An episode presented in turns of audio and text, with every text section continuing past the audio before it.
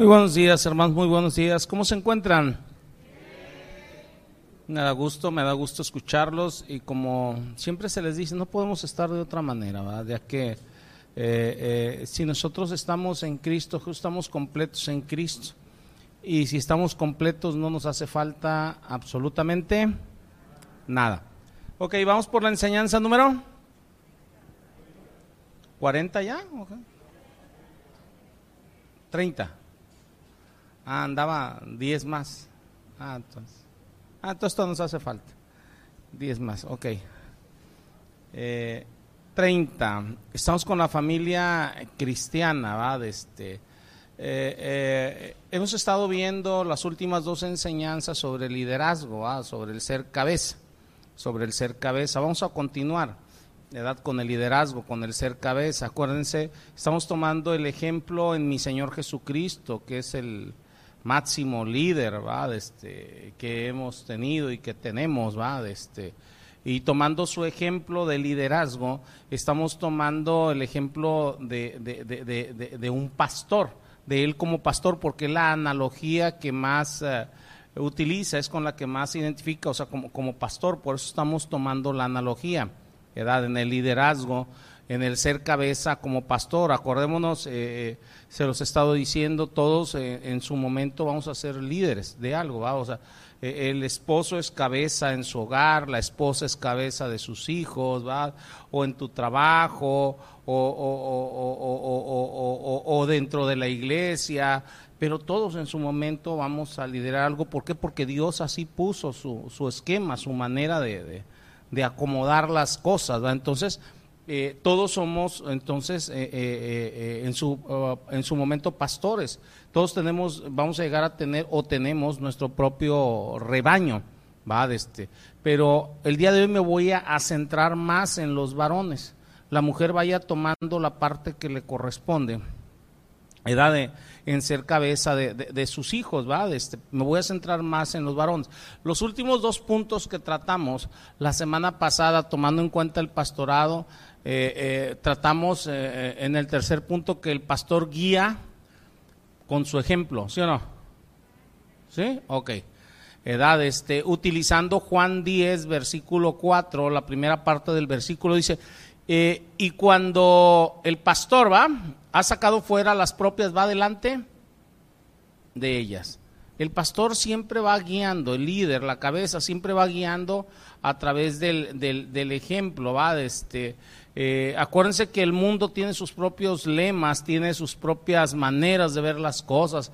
En el mundo te dicen, o a lo mejor tú has dicho, haz como yo te digo, no como yo hago. Haz lo que te estoy diciendo, no lo que yo hago. ¿va?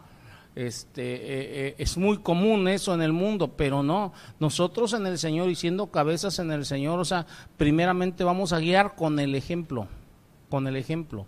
O sea, le estoy diciendo yo a, mis hijos, haz esto es porque yo lo estoy haciendo primero. Si yo le digo a algún hermano aquí en la iglesia, haz esto es porque yo lo estoy haciendo primero.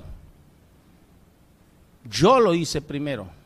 ¿verdad? Entonces, es guiarlos con el ejemplo. Entonces, eh, ese haz como yo digo, no como yo hago, eh, créame que no va a satisfacer ni a Dios, ni a tu esposa, ni a tus hijos o a ti como esposa. Si tú dices a tus hijos, haz como yo digo, no como yo hago, no va a satisfacer a Dios ni a tus hijos. No sé si nos estemos entendiendo. También vimos, eh, eh, eh, el último punto que vimos es que el pastor sabe cómo supervisar. ¿Por qué? Porque va a estar viendo lo que los demás están haciendo. Si Dios te puso por cabeza, o sea, tú debes de estar viendo que las cosas se hagan conforme a la palabra de Dios. Si no lo haces de esa manera, no estás haciendo tu trabajo. Y debes de hacerlo, o sea, por voluntad propia. Primera de Pedro, capítulo 5, versículo 2 y 3, que fue el último eh, pasaje que vimos la semana pasada, dice, apacentad la grey de Dios que está entre vosotros, cuidando de ella, no por fuerza, sino voluntariamente, no por ganancia deshonesta, sino con ánimo pronto, no como teniendo señorío sobre los que están a vuestro cuidado, sino siendo ejemplos para la grey. Ya vamos por el punto con el cual vamos a empezar el día de hoy. Un pastor está involucrado, debes de involucrarte con tus ovejas. Me estoy centrando en el hogar. ¿Qué tan involucrado estás con tu esposa, con tus hijos, o tú como esposa? ¿Qué tan involucrada estás, o sea, con tus hijos, con tu esposo? Fíjense, en Juan 10, 14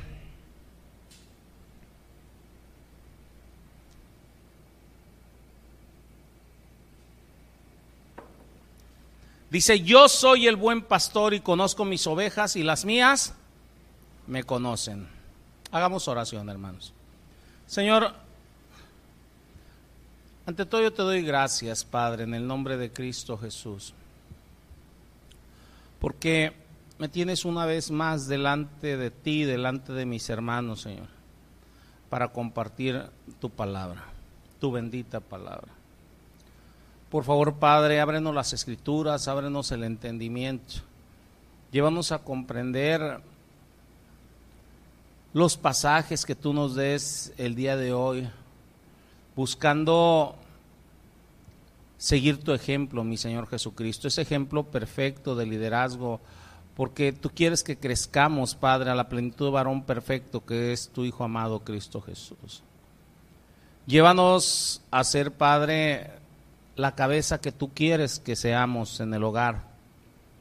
Llévanos a tratar a nuestras esposas, a nuestros hijos, como tú nos pides que los tratemos, conforme al ejemplo que tú mismo nos das. Esto te lo pedimos, Padre, en el nombre de Cristo Jesús. Amén. Ahí se va a oír fuerte lo que voy a decir, ¿eh? no quiero ofender a nadie, edad, eh, pero a final de cuentas sé que no es para ustedes ni para los que están escuchando en internet lo que voy a decir, pero lo voy a decir.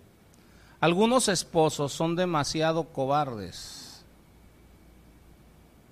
No es para ninguno de aquí, va.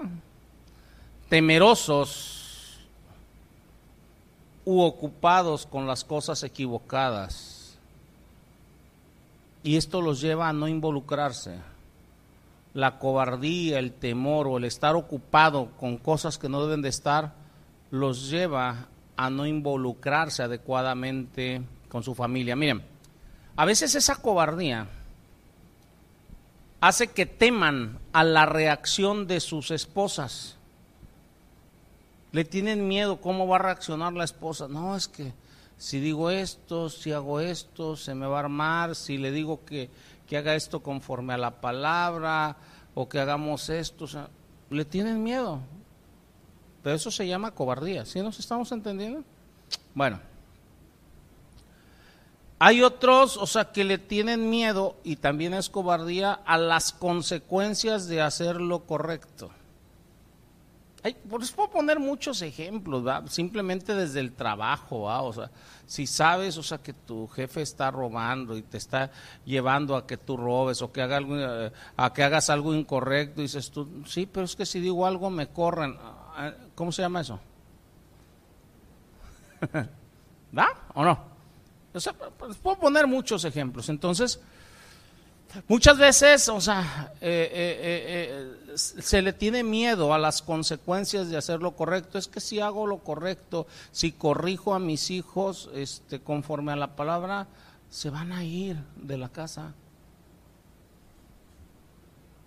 Y quién sabe qué les pase, va. O, o, como pastor, yo de, de aquí de la, de la, de la, de la iglesia, edad, este, eh, a veces estoy en la disyuntiva. Es que si le digo algo al hermano, o sea, se va a ir, se va a molestar, ¿va? Hay hermanos, o sea, muy...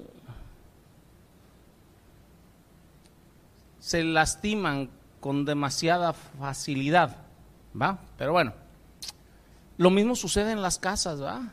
Hay miembros en la familia que se lastiman con demasiada facilidad. Entonces las consecuencias de hacer lo correcto a veces son duras, ¿va? Por el contrario, debemos de entender que debemos de tener coraje, fe. Claro está fe en Dios, Debemos de tener confianza en su palabra y eso nos va a llevar a hacer lo correcto. Cuando nosotros tenemos esa confianza en Dios al hacer lo correcto, Él nos va a guiar en lo que sea que resulte de tomar la responsabilidad de dirigir. El dirigir, el ser cabeza, esa responsabilidad siempre va a traer consecuencias. Nunca le va a agradar a todos. Siempre va a haber alguien que va a estar disconforme. Siempre. Siempre. ¿Va? Si hablamos, o sea, entre hijos, a veces los mismos hijos, o sea, cuando hace lo correcto, no, es que este es tu preferido, aquel. ¿Sí? ¿Les ha pasado? Bueno, dice la hermana, a mí no, nada más tengo uno. Bueno. Entonces, eh, eh, eh, siempre vas a, ahora sí a, a, estar cargando con eso, con esa responsabilidad de dirigir edad. Hay esposos que están demasiado ocupados y que todavía no comprenden que van a ser juzgados por Dios o tomados en cuenta de parte de Dios a través de cómo contribuyeron en el mejoramiento de su hogar o cómo no contribuyeron hay muchos esposos o esposas que simplemente se quedan quietos, o sea, no hacen lo que deben de hacer. No, es que no estoy haciendo nada más, nada más, o sea, estoy dejando que ellos hagan lo que ellos quieren. entonces, no estás contribuyendo para que tu hogar crezca, para que tu hogar madure, para que tu matrimonio madure. Entonces, Dios, o sea, nos va a juzgar por lo que hiciste o por lo que dejaste de hacer. Dice la palabra que el que sabe hacer lo bueno y no lo hace, le es pecado. Entonces, debemos de entender esa parte. O sea, tú hay tantas cosas a veces que puedes hacer bien en tu hogar y no las haces. Aún sabiéndolas hacer bien. A veces porque no se molesten, porque no se enojen, por las... Si nos estamos entendiendo, entonces Dios ve todo eso. Entonces, en la misma manera en que los líderes en las iglesias, los pastores, va, en las iglesias, o sea, en cualquier clase de liderazgo en la iglesia, este, eh, somos responsables por el cuidado de la grey, así también tú como cabeza en, en tu hogar, llámese eh, el varón como cabeza de la familia, la mujer como cabeza de sus hijos, o sea, tú eres responsable por el cuidado de aquellos a quienes Dios puso en tus manos cuidar. En este caso, en, tu hogar, o sea, tú eres el responsable. Entonces, debemos entender esta parte, ¿va? Eh, ¿Qué tan responsable te haces de lo que hay en tu familia, o sea, ¿qué tanto contribuyes para el mejoramiento de tu familia? Como esposa, ¿qué tanto estás contribuyendo? ¿O nada más te dejas llevar? Como padre, ¿qué tanto estás contribuyendo? A veces no tienen tiempo ni siquiera para estar. Dicen, no, al cabo yo trabajo y yo te mantengo eso. No, espérate. Yo conozco a mis ovejas y mis ovejas me conocen. Y para conocerlas necesitas estar allí. Voy a juntar esto con el siguiente punto. Un pastor es diligente en su responsabilidad. Tú conoces ya tu responsabilidad como cabeza. Debes de ser diligente en cumplir, en guardar tu responsabilidad.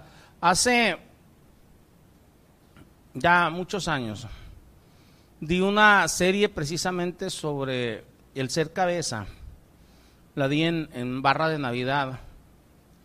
Eso fue antes de venirme para acá a, Tabasco. Edad, este, eh, y me acuerdo que después de haber dado esa serie, mi esposa dio una predicación y a veces se lo dice a las hermanas en predicación. este, le dice, les dice a las hermanas, gracias a Dios que no soy cabeza. Y así les dice mi esposa. O sea, ¿por qué? Porque ella entendió lo que es ser cabeza. Y ella disfruta su papel, el papel que Dios puso en, el hogar para ella. Debemos entender que la cabeza, el que dirige, en este caso tomando el ejemplo del pastor, el pastor es diligente en su responsabilidad, o sea, movidito en hacer lo que Dios le ha encargado. Dice primera de Pedro 5, 2, dice, apacentad la grey de Dios Ahí le ponemos unos puntos. Y al finalizar el versículo dice voluntariamente. O sea, estoy pastoreando a la grey de Dios. Tú como cabeza estás pastoreando a la grey que, que, Dios te ha dado, pero debes de hacerlo voluntariamente y diligentemente. Fíjense, hermanos, es muy fácil racionalizar nuestra responsabilidad como esposos o ustedes hermanas, o sea, racionalizar su responsabilidad como esposas.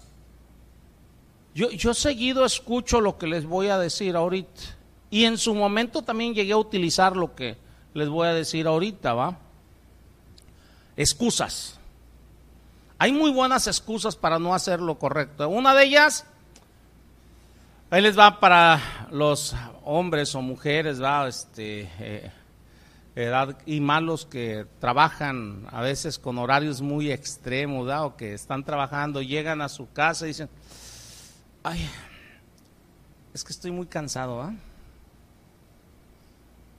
para hacer esto o aquello, para ocuparme de mi responsabilidad como esposo o de mi responsabilidad como padre, estoy cansado.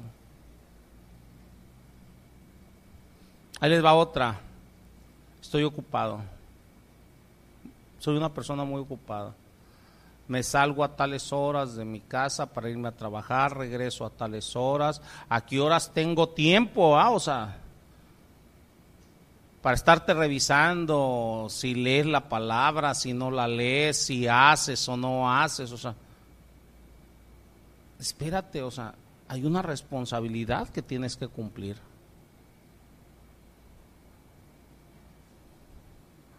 A veces la, la, esposa también elude su responsabilidad, el hijo hace algo. Cuando venga tu papá, espérate que tú no eres cabeza de ellos.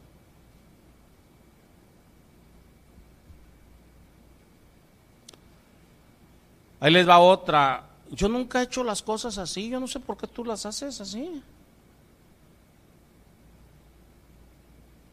El clásico no es mi estilo, no me meto con los demás, no, no eso no. O, como cuando se le dice a la esposa o a los hijos o a los demás, es que ustedes están esperando demasiado de mí, soy humano, yo fallo, ustedes esperan demasiado de mí. No, hermanos, o sea, creo que lo que esperamos, yo lo que yo espero de, de, de, mi esposa, si ella es un creyente activo, ¿va? es simplemente, o sea, lo que dice aquí, ¿va? La palabra o no. Y creo que eso es lo que ella espera de mí. Platicaba ahorita con un hermano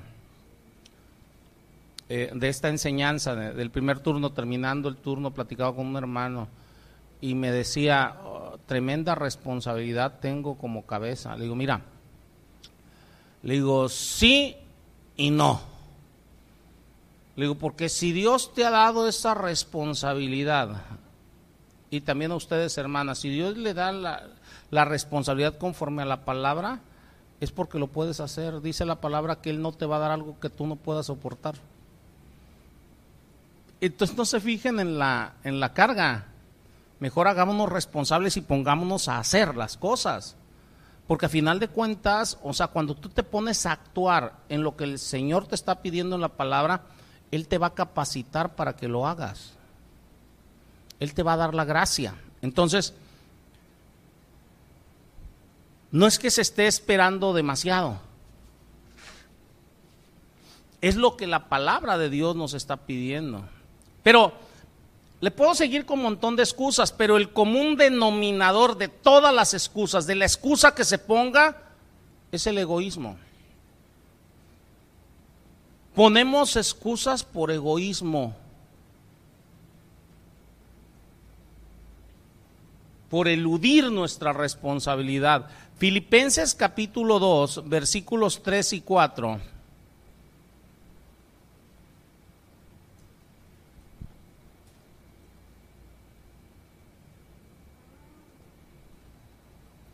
¿Ya lo tienen? Nos dice, nada, nada hagáis por contienda o por vanagloria, nada. O sea, nada hagas por pelear, por salirte con la tuya, ¿sí me entiendes? nada hagas por contienda o vanagloria. Antes bien, ¿qué dice aquí?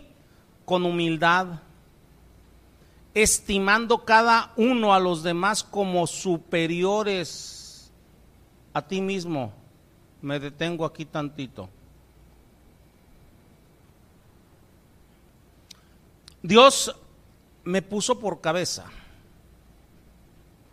en mi hogar primeramente. Aquí la pregunta empezando con los varones. Hermanos, ¿cómo ven a sus esposas y a sus hijos?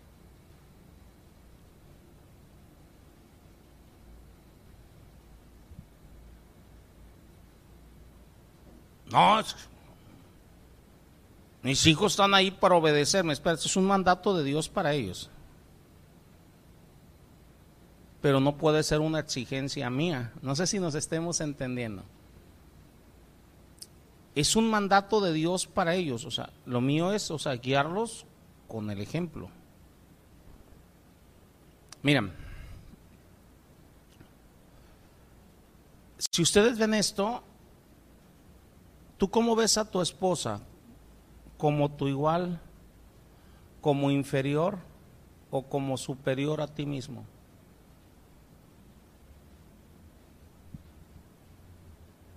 Esposa, ¿cómo ves a tu esposo? ¿Cómo ves a tus hijos? Déjenme decirles una cosa. Cuando ves a alguien como superior a ti mismo, le vas a servir.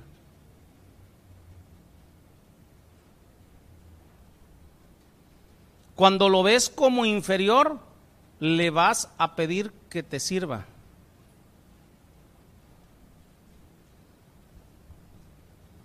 Cuando lo ves como igual, le vas a decir, pues ahora sirves tú y mañana sirvo yo.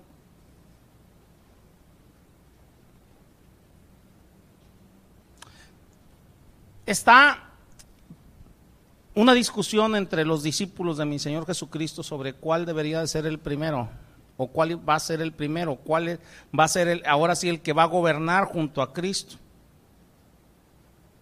Viene la última cena. Alguien tenía que lavarle los pies a los demás, lo estuvimos viendo la semana pasada y la antepasada. Ok, perfecto, pero ninguno de los discípulos estaba dispuesto a lavarle los pies a los demás. ¿Por qué? Porque cada uno de ellos quería ser el primero, por lo tanto quería considerarse como superior a los otros once.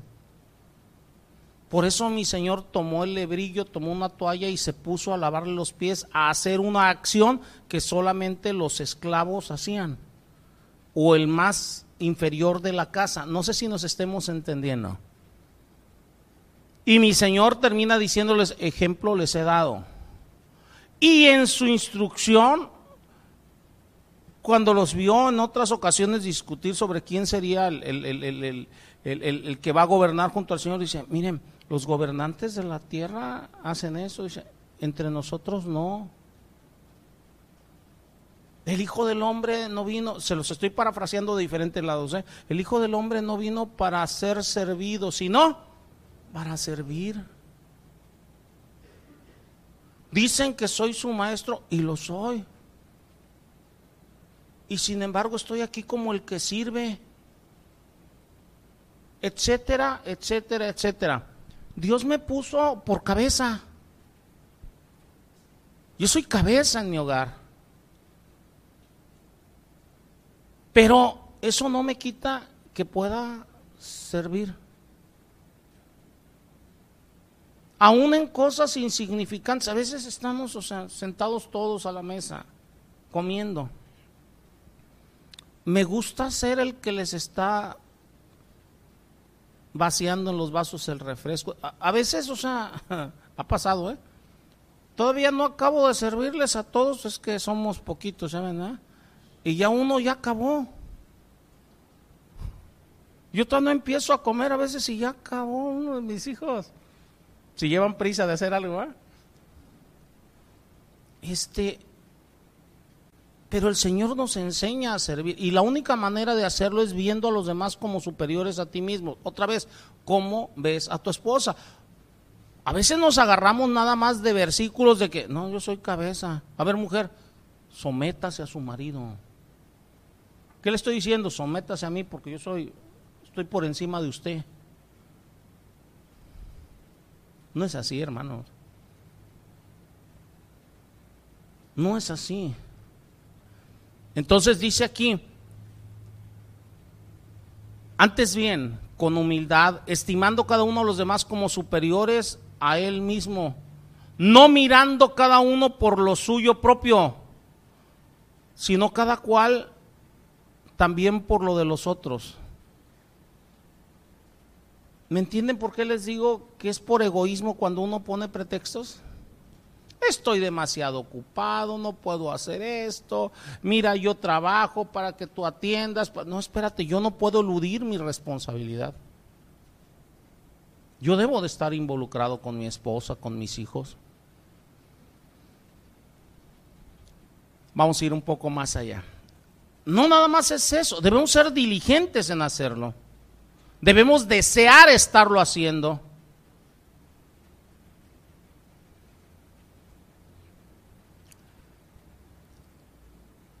Maridos, hay maridos que por miedo, por comodidad, dejan que su esposa sea la que lleve las batutas del hogar, que sea la que dirija, que sea la que se encargue de, los hijos, que, que, sea la que regañe, inclusive la que corrija, este, eh, le dejan todo, inclusive en el trabajo, a veces donde trabaja el esposo y la esposa, a veces dejan que la esposa corra, o sea, con los gastos del hogar, que sea la que lleve la, la, carga más pesada del hogar, o sea, en cuanto a eso, no hermanos, eso no es así. De, le están dejando liderazgo a la esposa. A veces por cobardía, se los dije hace rato, o por egoísmo, porque no quieren tomar la responsabilidad. Si ese ha sido su caso para algunos de ustedes o para algunos de los que me escuchan por internet, yo les sugiero una cosa.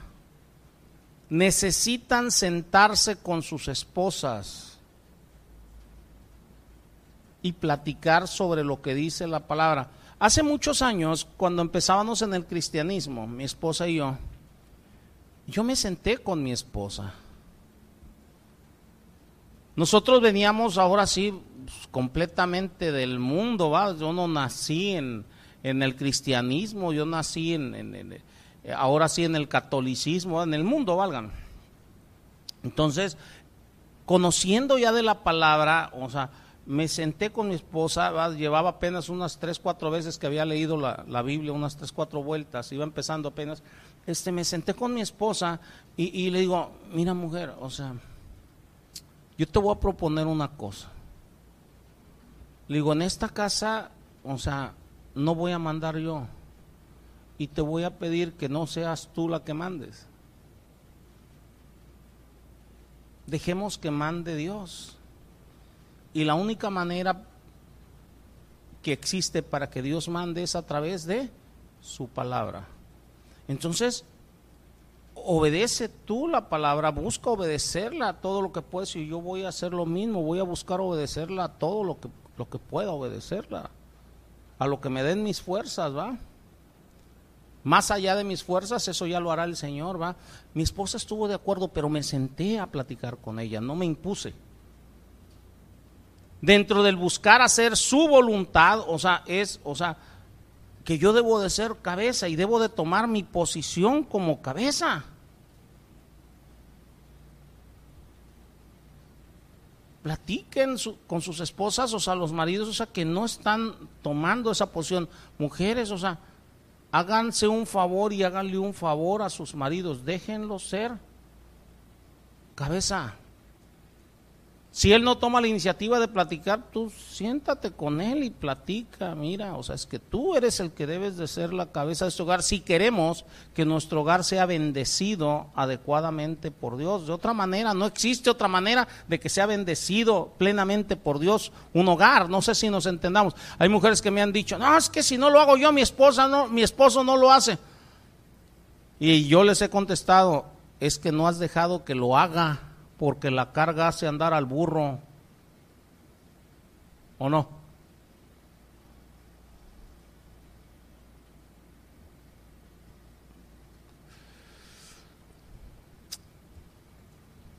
Dile a tu esposa, si ya es tu deseo obedecer al Señor, o sea, tu deseo de dirigir amorosamente tu hogar sin enseñorearte de ella.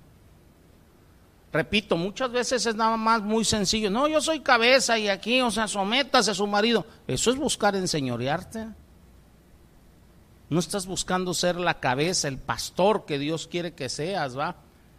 Discutan, platiquen maneras específicas en cómo puedes ser tú el líder que Dios quiere que seas, la cabeza que Dios quiere que seas y cómo ella puede ayudarte a hacerlo. Si los dos, usted, a mí me, me, gusta verlos, o sea, los matrimonios aquí, me gusta verlos juntos. Porque eso quiere decir que mínimo tienen la meta los dos de seguir al Señor, de buscar al Señor, no que lo estén haciendo. Yo estoy hablando como meta. Y cuando ya tienes esa meta, es cuando puedes ir mejorando día a día en ese caminar diario a través de la palabra de Dios Ruéguenle los dos, o sea, el matrimonio, ruéguenle a Dios, o sea, que Dios les dé la gracia de ser pacientes ambos. ¿Por qué digo ambos? A veces la mujer debe de buscar del Señor la paciencia, o sea, para que el esposo sea la cabeza que debe de ser y el esposo para con la esposa, porque a veces la esposa si venimos, o sea, si vienen como nosotros, mi esposa y yo, del mundo que, veníamos, o sea, pues a veces todavía te sale lo, ¿va? O no estás haciendo todo al, como debe de ser, entonces hay que ser paciente y orar juntos y ir a través de la palabra, ¿va? No se olviden que parte de lo que estamos haciendo es aprender nuevos hábitos. Y un nuevo hábito no se hace de la noche a la mañana, no se aprende de la noche a la mañana. Cuando ya creaste un nuevo hábito, te va a salir de manera natural. El asunto es crear un nuevo hábito a través de la palabra de Dios. Tú le estás rogando al Señor, Señor, llévame a obedecer tu palabra. Sí, pero dice la palabra, crucificad vuestra carne con sus apetencias, sus deseos. El que debe de crucificar la carne creando nuevos hábitos eres tú. Dios te va a ayudar Pero el que debe de buscar crear nuevos hábitos eres tú. ¿Va? A veces queremos ahora sí que llegue como y nada más nos toque el Señor con una varita mágica, va, o sea, qué sé yo, qué piensan algunos, ya, ya cambiaste, ya está todo. No, tenemos que ir creando nuevas cosas en nuestro hogar, con nuestros hijos, nuestros hijos tienen que trabajar en ellos mismos. Vamos con el siguiente punto. Vayan juntando todos los puntos, ¿eh? El pastor protege. Tú eres como cabeza de tu hogar, tú eres el pastor de tu hogar. Y el pastor protege. Juan 10, versículos del 11 al 13, fíjense, el 11 dice, yo soy el buen pastor. El buen pastor su vida da por las ovejas. Mas el asalariado, el que no es el pastor, o sea, ve venir el peligro y qué, y huye. Si tú eres la cabeza que Dios quiere que seas, tu vida vas a dar por tu esposa, por tus hijos, tú como esposa por tus hijos. No sé si nos estemos entendiendo. Tenemos el ejemplo del Señor. El buen pastor su vida da por las ovejas. En la mañana yo les compartía hechos acá en lo personal de la familia, velando siempre por el peligro en la familia. En una ocasión, o sea, veníamos Moisés y yo de, de, Teapa, si mal no recuerdo, hace unos cuatro o cinco años, no sé. Este, veníamos en una camioneta, o sea, veníamos de, predicar por allá y nos metimos por playas del Rosario. Y por ahí un carro se me dio el parón por delante y todo, yo me hice, todavía me detuve, luego, luego le digo a Moy Moy, si pasa cualquier cosa, o sea, aquí, digo, tú te bajas, o sea, y déjame aquí. No, se me queda viendo, me dijo, no, no, no, tú, pela gallo, le digo, date el bajón y déjame aquí. Yo me encargo de lo demás. ¿Qué será? ¿Que soy Superman? No. Como cabeza debo de buscar proteger a los míos. Maridos, como cabeza deben de buscar proteger a los suyos. Seguido escuchamos que inclusive se meten a las casas a la fuerza, secuestran gente, o ustedes no escuchan sobre eso. Ok. A mí me han querido extorsionar varias veces, o sea, tanto por parte de la iglesia como a nivel personal, o sea, cosas que normalmente no estoy platicando aquí en la, en la, en la iglesia. La primera vez que me quisieron extorsionar, yo platiqué con mi esposa. Le digo, mira, le digo, no sé hasta dónde pare esto. Le digo, pero yo no voy a caer en esto. Le digo, pero sí a ti y a Mo y a Uriel, va, este, eh, eh, David acababa de, de nacer, le digo, o sea, yo lo saco de aquí, de Tabasco, ya estábamos aquí en Tabasco. Digo, veo la manera, yo aquí me quedo. Me dice mi esposa, pero ¿cómo? Vámonos todos. Le digo, no, yo aquí me quedo. Le digo, mm, tengo que protegerlos a ustedes, le digo, pero también tengo una obligación para con la iglesia.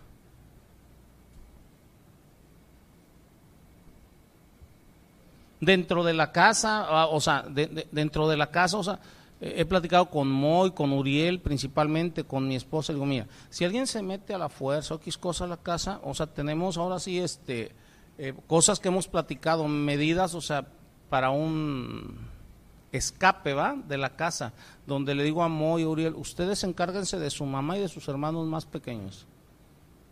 Y ellos ya saben lo que tienen que hacer por, por arriba de la casa y todo. Ellos ya saben lo que tienen que hacer. Le digo, yo aquí me quedo. Algunos dirán, oye, ¿por qué no te vas juntos? No, alguien tiene que quedarse a entretener. Mi esposo una vez me dice, no, pero ¿cómo te vamos a dejar que eso que el otro? Y le me tuve que poner serio, le digo, si te quedas me estorbas. Le digo, y tu deber es proteger a tus hijos, a los más pequeños. Mi pregunta tú como líder, como cabeza, o sea, ¿qué onda? ¿Cómo actúas? ¿Qué haces? Como cabeza debes de proteger a los tuyos. Siempre debes de estar velando por el peligro y estar listo para intervenir, no para intervenir violentamente, ¿va? En algunas ocasiones la gente me ha preguntado, me dice, oye, pastor, y, y, si, o sea, un acto violento, algo, este, y, si mato a alguien, o sea, por defenderme, le digo, no. La palabra te dice, no matarás. Por eso les dije, o sea, alguien tiene que quedarse a entretener, no me quedo a pelear.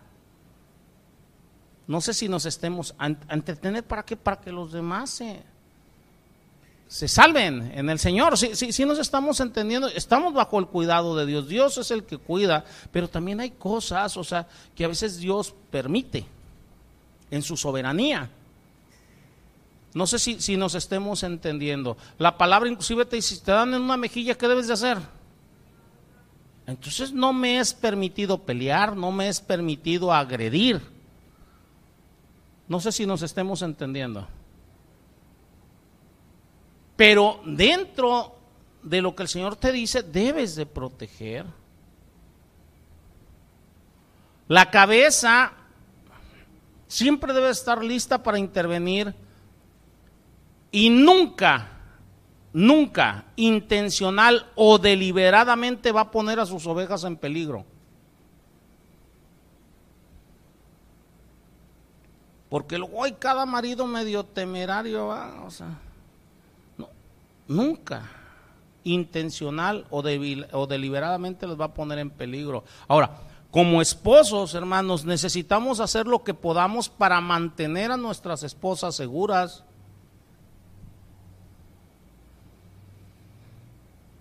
Yo tengo aquí conmigo puros hijos varones.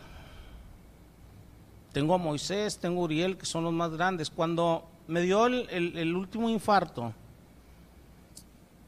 Moisés tenía ya 16 años, iba a ajustar 17 años, Uriel tenía 15. Ya eran unos muchachos grandecitos, ¿va? O sea, pues David tiene 14, estaban ya más grandes que David.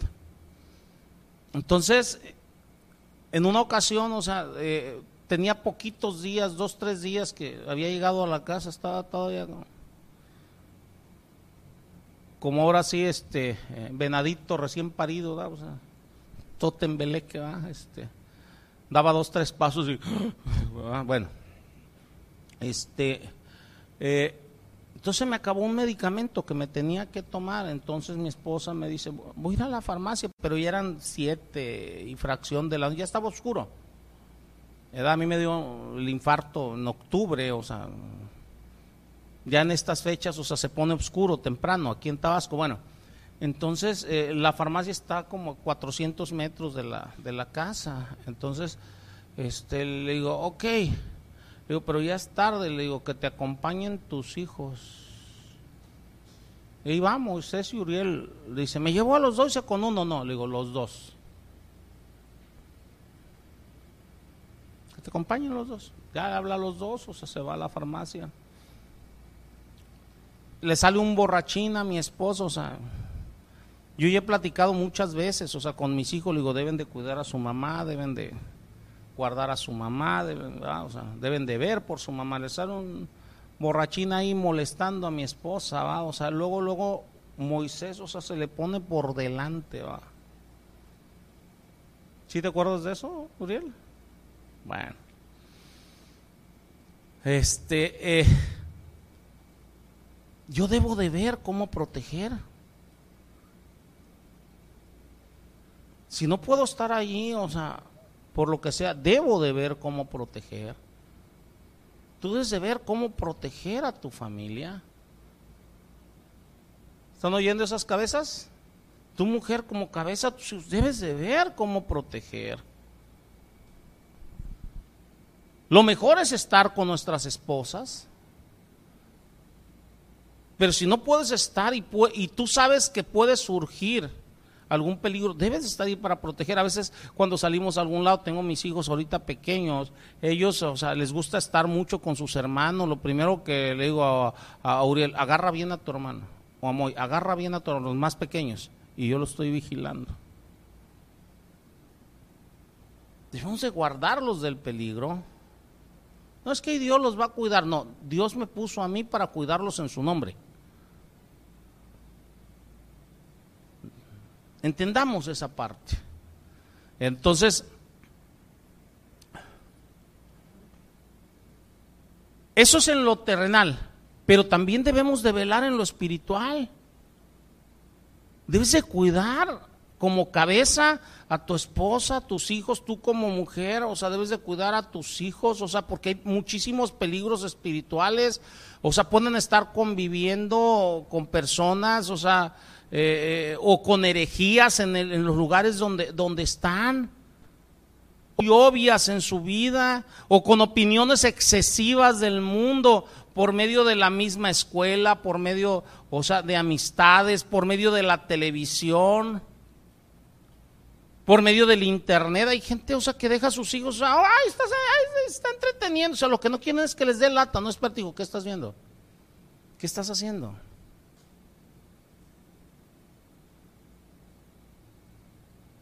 Mujer, o sea, en la plática, oye, ¿qué hiciste hoy?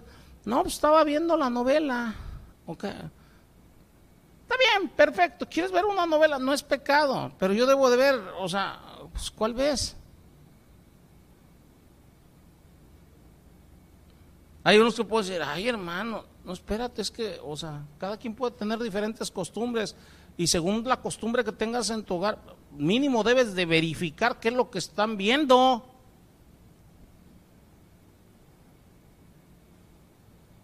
No sé si nos estemos entendiendo. Ahí los dejan ahorita con las caricaturas, hasta Mickey Mouse anda con brujerías.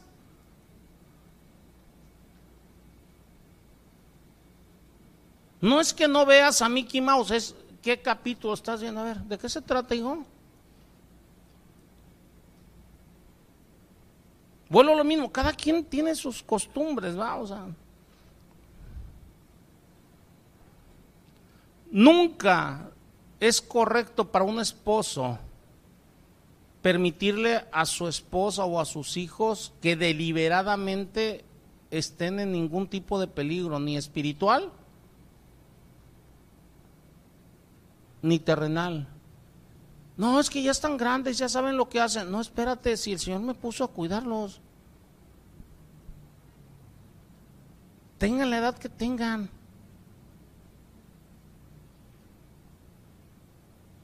Se me quedan viendo algunos. sí. Tengan la edad que tengan. Yo le digo a mis hijos, a los más grandes, digo, tú, así tengas 50 años, vas a ser mi niño te vas a casar, yo allá no me meto.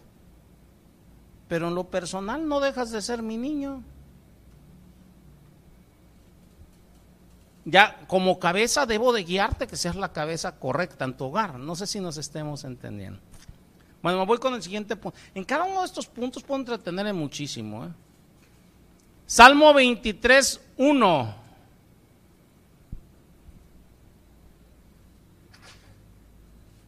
Creo que todos se lo saben, ¿va?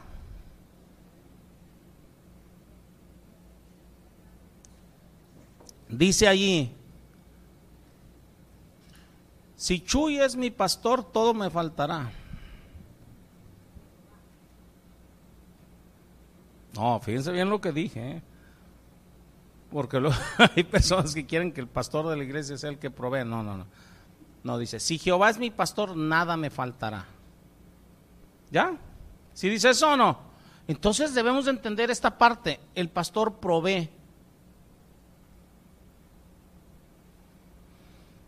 Por eso le dije que el día de hoy me iba a dirigir principalmente a los esposos. Tú como cabeza de tu hogar, si Dios te puso a que cuidases a los miembros de tu hogar, tú eres el que debes de proveer.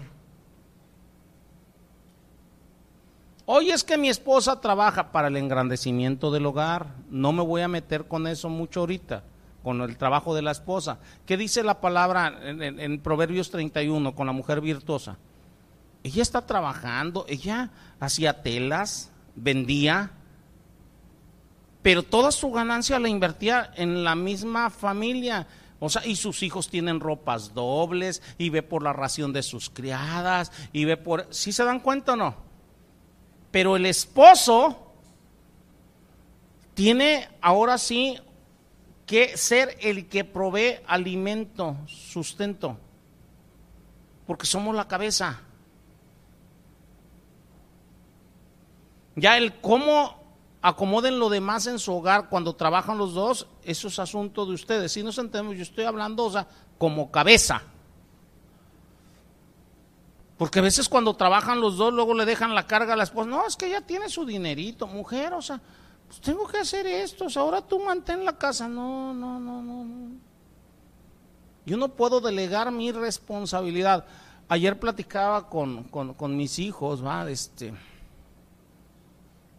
todo salió, este, estuvieron haciendo unos trabajos, Moisés y Uriel, ayer sábado recibieron su, su paga, va, este, Moisés debía una lanita por ahí, va, debía unas cosas por ahí, edad, este, y así como llegaron, muy, se fueron, ¿ah? Yo le dije a mi hijo, qué bueno, que lo primero que hiciste fue liquidar. Le digo, eso es bueno. Y sobre esa plática nos fuimos. Le digo, mira, digo, al rato vas a tener tus hijos. Digo, a lo mejor ustedes no se acuerdan, pero digo, ustedes tienen a sus hermanos más pequeños, digo, a, Josué, a, a Pablito. Le digo, ellos no les interesa si hay o no hay. Nada más dicen, o sea, quiero lechita, quiero mi chocomil, quiero comer, quiero... O no, los que tienen niños pequeños. Ellos no les interesa. No les interesa. Y nosotros debemos de proveer. Le digo a mi hijo, le digo, el día de mañana le digo, digo, qué bueno que Dios provee. Andaban haciendo, o sea, cierto tipo de, de, trabajo corporal, nada tiene que ver, edad, este, con lo que están estudiando mis hijos, va mi hijo ya está por terminar, Moisés, la carrera de mecatrónica, el otro economía, edad, este, le digo, ustedes, le digo, deben en un momento dado, o sea, por alimentar su familia, digo, estar dispuestos a trabajar en lo que sea. En lo que sea. El punto era ese, el proveer. Le digo, porque puede llegar un momento que a lo mejor en lo que es su carrera no haya trabajo. Pero ustedes deben de estar dispuestos a trabajar, o sea, lo que sea mínimo para que haya frijolitos en tu casa, que haya que comer y dónde dormir. Digo, Dios mismo los puede probar en algún momento de su existencia y ustedes deben de estar dispuestos a... Ese fue el, punto a tratar con mis hijos. y nunca deben de, de, molestarse. Ah, es que ya me llegó y así se fue. No, sí, llega y se va. Lo de buenas es que llegó aunque sea nada más para pagar, pero llegó. Y hay que darle gracias a Dios por ello. Entonces, si volteamos y vemos al ejemplo que tenemos, que es nuestro Dios, que es mi Señor Jesucristo, Él como buen pastor, Él provee. Si tú eres cabeza y seguimos el ejemplo de Cristo, hermanos, o sea, debemos de proveer Cristo provee para su iglesia. Yo les he dicho en diversas ocasiones, miren, el día que mi Señor Jesucristo, sea, no me dé para pagar renta, para pagar los gastos de la iglesia y todo, es porque no me quiere aquí. No sé si nos estemos entendiendo. Hace muchos años, cuando yo me vine para acá, a Tabasco, yo platiqué con el pastor Adrián Hernández y él en la sabiduría que el Señor le ha dado, yo, yo, le dije, pastor, fíjate que el Señor me está mandando a Tabasco. Se me queda viendo, platica conmigo dos, tres cosas y me acuerdo perfectamente sus palabras, sabias palabras y correctas. ¿eh? Este, eh, eh, si Dios te está mandando, Él va a proveer. Casa de Oración Guadalajara no me dio para venir. Y yo le doy gracias a Dios por ello. No sé si nos estemos entendiendo. En la sabiduría que Dios le ha dado a Adrián, Adrián me dijo las palabras correctas. Aguas, ¿eh? Él me dio las palabras correctas. Dice, Dios te está mandando, Dios va a proveer. Y hasta el día de hoy, siempre ha dado su provisión. Tenemos prácticamente ya nueve meses, ocho, ocho meses de pandemia. ¿Cómo? No sé. Pero todos los meses se ha pagado la renta de aquí y de arriba. Y no es poco, ¿eh? Son 24 mil pesos de renta. La luz sigue siendo la misma, con pandemia o sin pandemia gastan la misma luz los aires. Muchos hermanos dejaron de venir y todos, vuelvo a lo mismo, si a mí me preguntan cómo, no sé. Lo único que les puedo decir, o sea, es que Dios provee.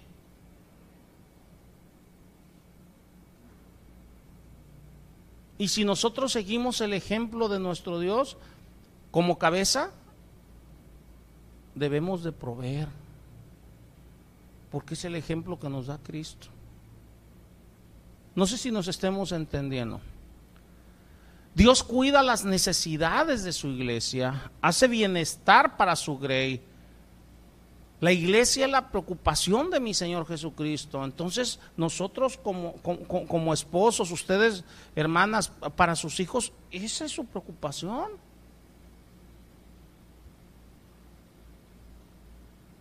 ¿Qué clase de cabezas son?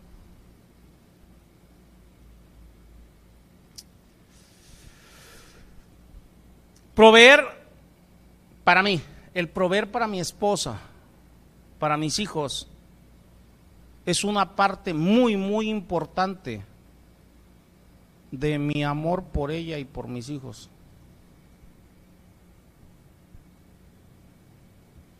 Cristo ama a su iglesia y por eso provee para su iglesia. Y por eso nos dice, maridos, amen a sus mujeres como Cristo amó a su iglesia y la cuida y la sustenta. Ahí está la provisión. ¿Sí nos estamos dando cuenta o no? Entonces nosotros debemos de, preocuparnos por las necesidades físicas de nuestras esposas, de nuestros hijos y sus necesidades espirituales. Primera de Timoteo 5.8, está precioso este versículo. Toda la Biblia, ¿verdad? Pero este versículo me encanta. ¿Ya lo tienen? ¿Qué dice aquí? Tú tienes la opción de proveer o no proveer, al cabo son iguales tú y tu esposa, ella también tiene manos y pies para poderse mantener. A los 10 años ya puedes mandar a tus hijos a vender chicles. Y les vas a hacer un bien porque los vas a enseñar a valerse por sí mismos, etcétera. etcétera. ¿Eso dice? Pues díganme, pues, díganme, Hay muerte en esa olla. Estás leyendo otra versión. No, ¿qué dice aquí? Dice, porque si alguno no provee para los suyos, ¿cuáles son los míos? Mi esposa, mis hijos. ¿Cuáles son los tuyos, hermana? Tus hijos. ¿O no?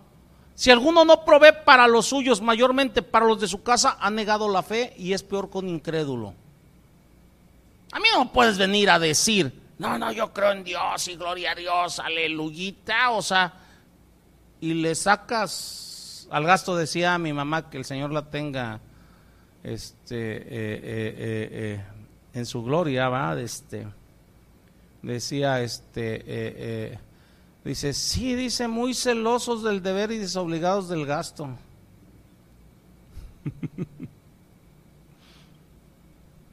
Así decía de algunos hombres, sí, muy celositos, muy, dice, pero desobligaditos. Bueno. Para llevar a cabo, hermanos, nuestra responsabilidad debemos de proveer comida, vestido, techo, descanso, salud.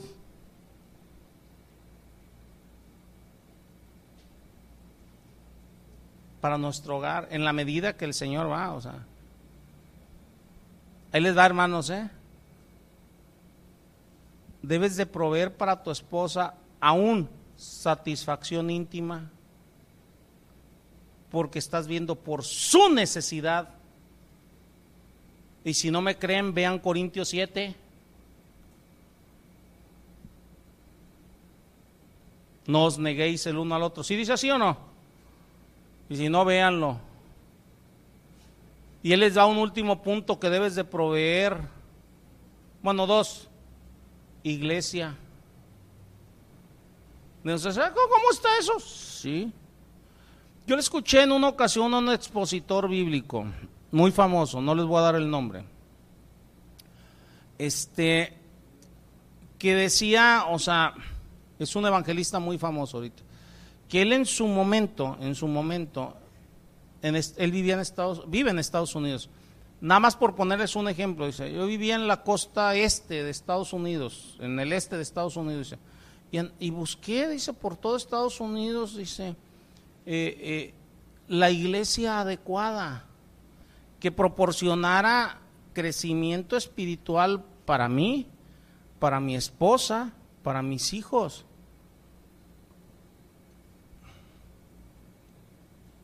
Parte de ese crecimiento, o sea, es ver por los conflictos familiares, ver por los conflictos entre esposos, darles un ejemplo consecuente, o sea, etcétera, etcétera, etcétera, que tengan el alimento correcto, una sana doctrina. Entonces dice, dice este evangelista, él todavía no era evangelista en ese momento, dice, busqué dónde, dice, y no encontré, dice, sino hasta el otro extremo de Estados Unidos, dice, hasta el oeste. Dice, y dejé mi trabajo y me mudé más de tres mil kilómetros para estar cerca de la iglesia que el Señor me mostró que debía de estar. Hoy en día la mayoría de los cristianos le hacen al revés. No, es que ya me cambié de trabajo y ya me voy a ver, a ver, ¿qué iglesia me pone Dios allá por allá donde ande? No, hermano, nosotros debemos de proveer, de buscar el lugar adecuado donde va a estar nuestra esposa y nuestros hijos. No el que les guste, el correcto, el adecuado. Les voy a decir por qué no el que les guste. Si tú le pones a un niño, y este ejemplo se los voy a poner más adelante, pero ahorita de una vez, le pones a un niño delante de él. Aquí hay frutas y verduras y aquí está un gansito. ¿Qué crees que escoja? Muchos cristianitos hoy en día escogen gansitos, se van a donde les gusta, no a donde les nutre. Y tú como cabeza debes de buscar el lugar que les nutra, donde puedan crecer. En su momento entenderán. No sé si nos estemos entendiendo, o sea, que si precisamente han crecido sanos espiritualmente, es en parte por el lugar que tú les proporcionaste donde estar. No sé si nos estemos entendiendo. Debes de proveer también una vigilancia espiritual. Digo, ¿por qué les digo todo esto? Porque hay maridos que dicen, no, no, dice, por eso yo trabajo, para que tengas que comer. No, espérate, no nada más es el pipirín. Debemos de proveer muchas cosas. El que no provee para los suyos, mayormente para los de su casa, es peor que un incrédulo. Soy cabeza y como cabeza debo de ver por todo esto y más. Pero lo vamos a dejar ahí. Me voy con el siguiente punto el pastor instruye.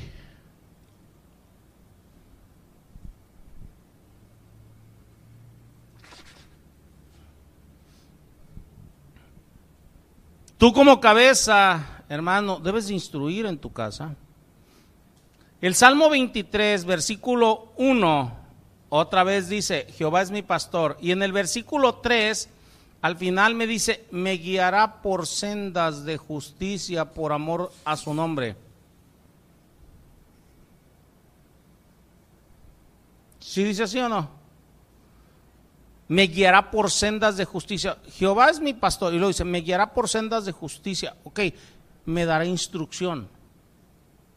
Si nosotros estamos siguiendo el ejemplo de nuestro Dios, debemos de dar instrucción. Pero nuestra instrucción debe estar balanceada. ¿Balanceada con qué? Con el principio de vigilancia que ya vimos anteriormente. Debemos de estar seguros como cabezas de dar instrucción especialmente en las cosas de Dios. Un pastor no deja a las ovejas que anden vagando por donde quieran. Al lugar de delicados pastos, dice la palabra o no. O sea, las va llevando, o sea, que tengan el alimento adecuado, donde tengan el alimento adecuado, o sea, les está proveyendo alimento. ¿Qué significa esto? Debes de tomarte un tiempo para estudiar con tu esposa, con tus hijos, para leer. Mi esposa se toma un tiempo, en este caso, porque así lo platicamos ella y yo, ella es la que está por decir con los más pequeños, va, de este, eh, eh, leen un capítulo al día y se toma un tiempo, ay, dijo, ¿qué le entendiste a esto? Ah, esto, ah, mira, hijo, o sea, esto también, y la, también la palabra te está mostrando esto. Así lo hizo mi esposa con, con, mis hijos, ahí está Moisés, Uriel, o sea. Después de eso, o sea, eh, se cambia de acuerdo a la edad, o sea, en, en, nuestro caso, ok, tú ya estás leyendo solo, ya terminaste de leer, ¿qué le entendiste? Dime qué leíste, de qué se trata independientemente del devocional diario que tenemos. No sé si nos estemos entendiendo. No nada más es decirle, ahora lee la palabra, órale. No, no, no, o sea, debes de ver, estás supervisando, te estás tomando el tiempo para dirigir, para, para supervisar. Debes de tener un tiempo también con tu esposa para, para platicar sobre asuntos y decisiones en el hogar, o sea. Ahí va otro punto. Me estoy yendo rápido con cada uno de estos puntos. Hermanos, ¿cuánto le dan gracias a Dios de ser cabeza? ¿Lo soy yo, hermana?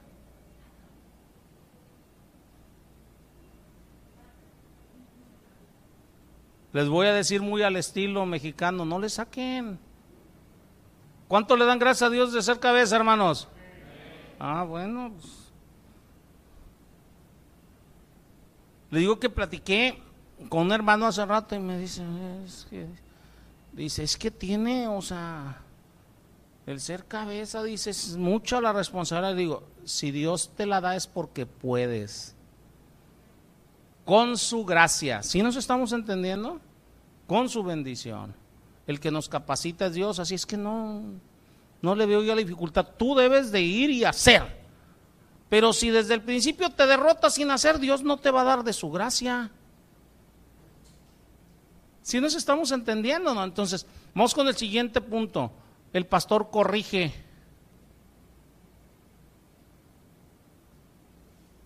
Entonces la cabeza corrige. Salmo 23, versículo 1 otra vez. Jehová es mi pastor, ¿sí o no? Versículo 4, al final dice, tu vara y tu callado me infundirán aliento. Vara y callado me hablan de corrección. Dios como mi pastor nos corrige, como cabeza nos corrige. Tú como cabeza debes de corregir. Dios, ¿debo de corregir a mi esposa? Sí. Luego, luego voltearon unas hermanas.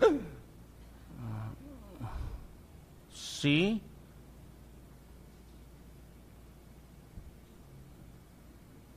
Ah, me voy, pastor, ya no me gustó esto. Esperen, déjenme terminar el punto, ¿no? Miren, por amor, por amor, ¿eh? un pastor ocasionalmente tendrá que corregir a una oveja desobediente. Y eso es en la iglesia, eso es en tu hogar, eh, o sea, ocasionalmente se tiene que corregir a las ovejas desobedientes. Si tu esposa está en desobediencia a la palabra de Dios, tendrá que ser corregida. Si tus hijos están en desobediencia, tendrás que tendrán que ser corregidos. Si tú estás en desobediencia, tendrás que ser corregido. Si ustedes como iglesia, como ovejas, o sea, están en desobediencia, tienen que ser corregidos. Desgraciadamente estamos en una época donde la piel es muy delgada y todos se lastiman tan facilito. es que me sacó la lengua. No, no es así. Repito, por amor, un pastor ocasionalmente tendrá que corregir a una oveja desobediente. Y esto se hace por el bienestar de la oveja. Jehová es mi pastor. Pero también, o sea, en el versículo 4 dice, tu vara y tu callado. O sea, Dios corrige, pero también nos deja a nosotros el corregir. Por el bien de la oveja. A veces lo difícil es que la oveja entienda que es por su bien. La corrección por sí misma nunca va a ser agradable. Para nadie. Nunca va a ser agradable puede todavía, este, eh, eh, eh, inclusive no, no, no nada más ser desagradable, sino que tú mismo la rechaces diciendo, ¿por qué me tienen que decir? ¿Por qué me tienen que hacer? ¿Por qué? Pero si nosotros entendemos esta parte, debemos de entender también que la corrección es algo reconfortante Vean el versículo 4 completo.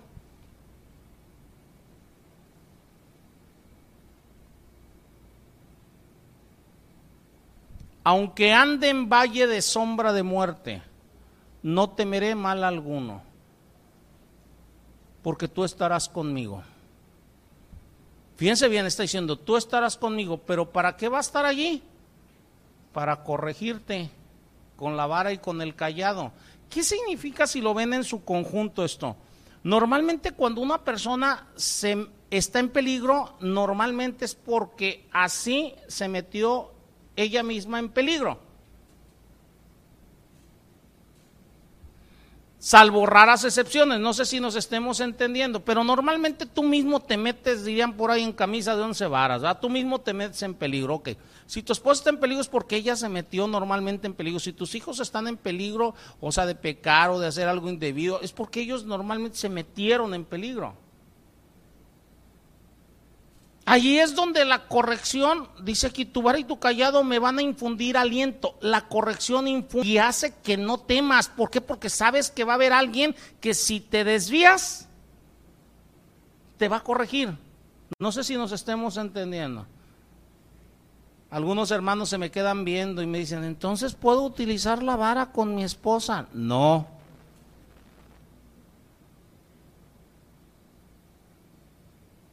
No va por allí, ahorita me van a entender. No es eso. Y de una vez se lo voy a decir por si alguno tiene alguna idea sobre eso, o sea, para que quiten eso de su mente. No sé cuántas veces he leído la palabra algunas 200 veces he leído toda la Biblia, no sé, o más, no sé. Perdí la cuenta. Y yo nunca he visto, bueno, primero lo voy a decir lo que sí he visto. Dice por decir de los hijos, sobre los hijos. La necedad está ligada al corazón del muchacho, más la vara de la corrección la apartará de ella. ¿Sí o no? Para tus hijos, en ciertos momentos, en ciertas circunstancias y en cierta edad, la palabra te permite que utilices el darle unas nalgaditas de vez en cuando. Si nos estamos entendiendo, para con tus hijos. Pero yo no he visto jamás, bajo ninguna circunstancia, que diga, si tu esposa se porta mal, o sea, dale. ¿Ustedes han visto algo por el estilo? Ah, entonces nunca se vayan a hacer esa idea, ¿eh? No, es que yo soy cabeza y puedo corregir a mi esposa. No se te ocurra jamás tocarla. No sé si nos estemos entendiendo. Ahorita les voy a decir a qué me refiero con corrección y cómo se aplica la vara y el callado con la esposa o con el esposo inclusive. ¿Sí? Digo, primero necesito quitarles cualquier idea que, que pueda surgir en sus, en sus mentes, ¿va? Entonces, cuando lo hacemos adecuadamente conforme a la palabra de Dios, lo que va a ocasionar en nuestros hijos, en nuestras esposas, es esto.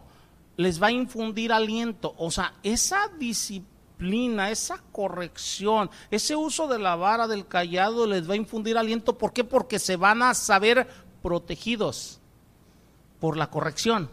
¿Sí nos estamos entendiendo o no? Miren, por si todavía no me entienden.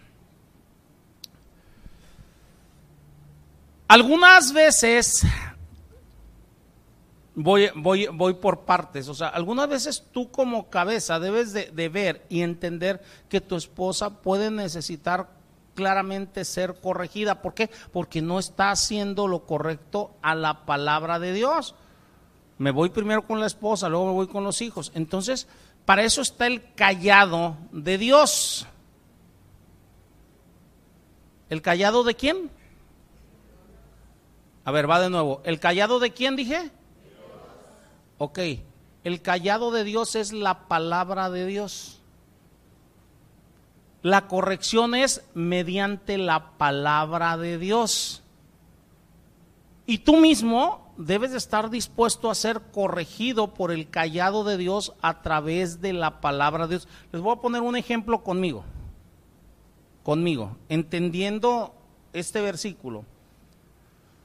Yo les he comentado a ustedes en diversas ocasiones, yo creo que la mayoría de ustedes, o sea, se van a acordar de lo que les voy a decir ahorita. Les he dicho, si yo digo o hago algo que va en contra de la palabra de Dios, ¿qué les he dicho?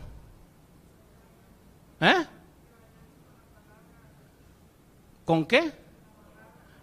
Y que me lo digan, ¿o no?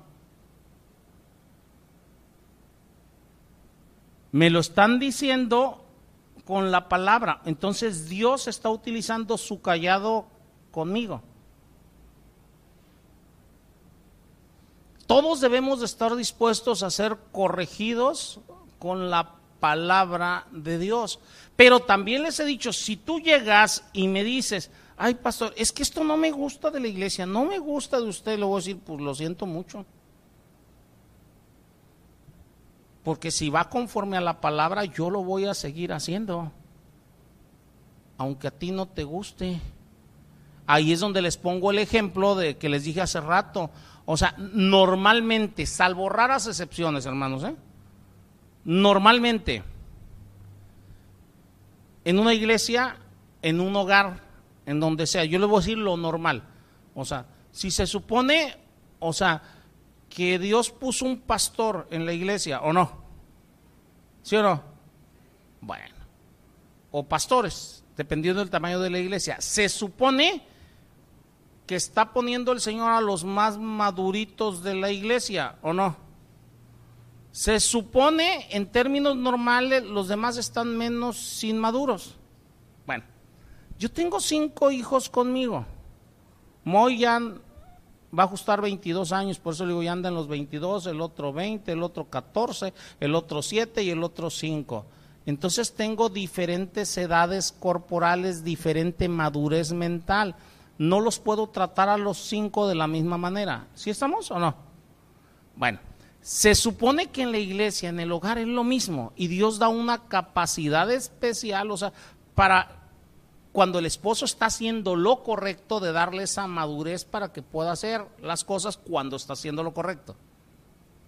¿Nos estamos entendiendo o no? Bueno.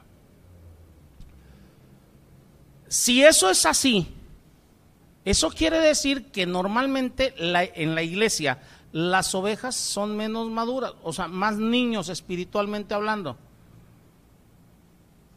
Y a un niño, poniéndoles el ejemplo de hace rato, le llegas con frutas y verduras y con gansito, ¿qué va a escoger? ¿Eh? ¿No estamos entendiendo? Entonces tú me puedes llegar diciéndome, no, pastor, no me gustan las frutas y verduras que usted me está dando. A mí deme un gansito.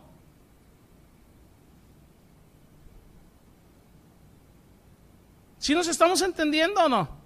Si tú llegas y me demuestras con la palabra que lo que tú me estás pidiendo es conforme a la palabra, o sea, que son frutas y verduras, yo tengo que darte eso.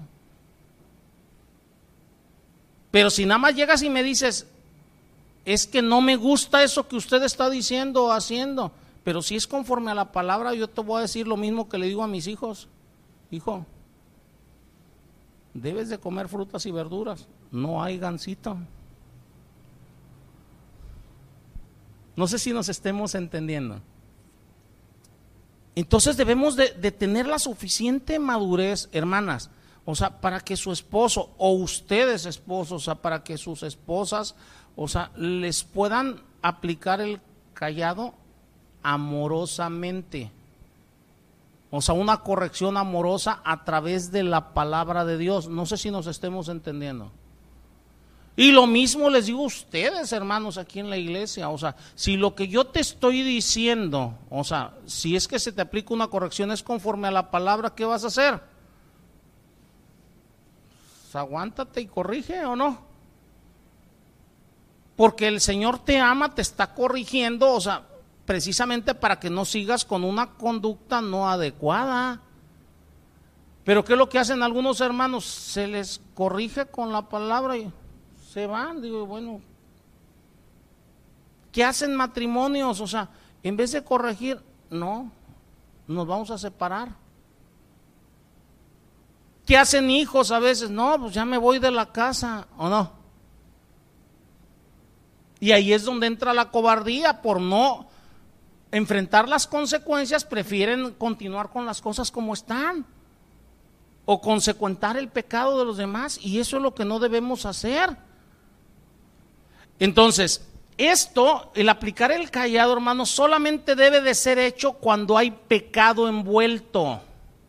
O sea, cuando hay pecado allí. No es, es que no me gusta esto de ti. O sea, yo puedo llegar con mi esposa y decir, oye, es que, o sea, no me gusta que, que, qué sé yo, o sea, que te peines, o sea, de lado.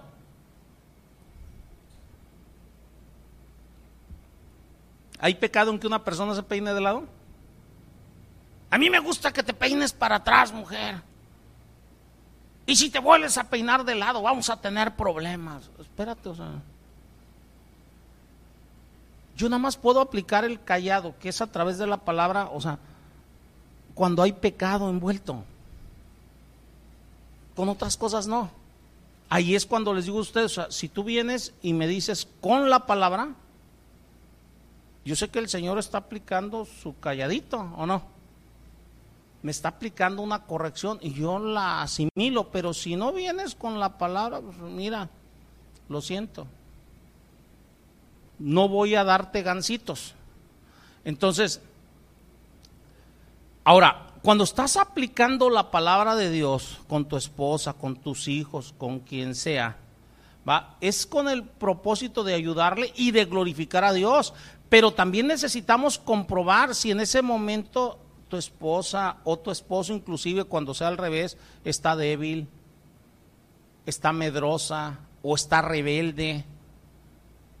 ¿Para qué? Para poder aplicarla de acuerdo y en conformidad al, caso que se esté ocupando. Ahora, yo debo de entender esto. Miren, dice la palabra que Dios aborrece el repudio.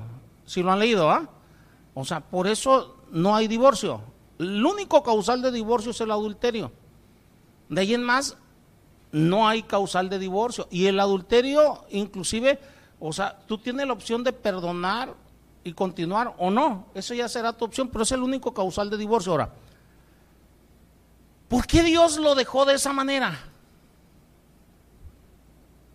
Simple, porque todo lo demás se puede arreglar con su palabra con esa corrección amorosa a través de la palabra. El problema es que nosotros a veces no queremos pasar por ese proceso otra vez porque a veces tenemos una piel muy débil y no queremos que se nos diga nada o no queremos involucrarnos o no queremos agarrar nuestra responsabilidad. Véanlo por el lado que ustedes quieran. No sé si nos estemos entendiendo. Debemos de tomar nuestra responsabilidad. Fíjense, Tesalonicenses 5:14.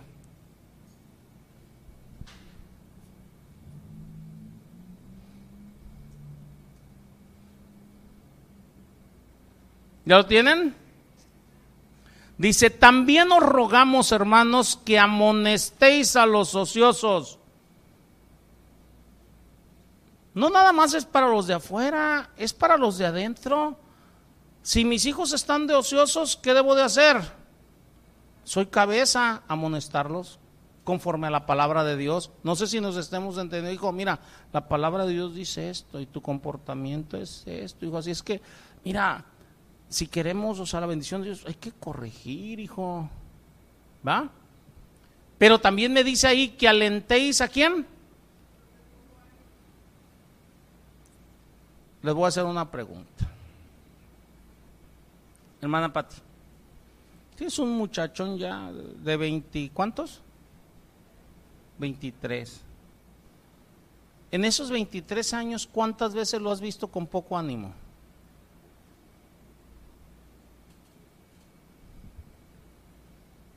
si te das cuenta o no.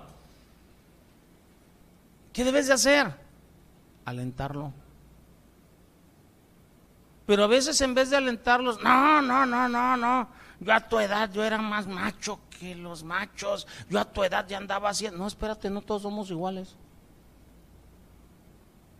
Y a veces se te olvida que en algún momento de tu vida tú también has estado con poco ánimo. Ahora, ahí les va, esposos, ustedes como cabezas, este, eh, siempre en algún momento de su vida su esposa va a estar con poco ánimo. No nada más sus hijos, ¿eh? ¿Y qué debemos hacer? Pues alentarlos.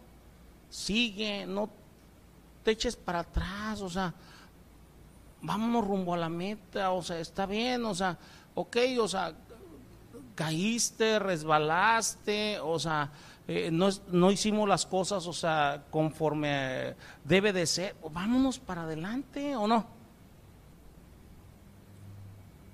En el caso de los hijos, pues a lo mejor tiene que haber en algún momento, a través del caído de una disciplina o algo, ya el Señor te orientará, ahorita me estoy enfocando en la palabra nada más. Es parte de ser cabeza. A veces queremos que la familia sea perfecta, que los hijos sean perfectos, que los miembros de la iglesia sean perfectos. No es así. Cuando no es uno, es otro. Yo tengo cinco. Cuando uno no anda de capa caídos, anda el otro, va.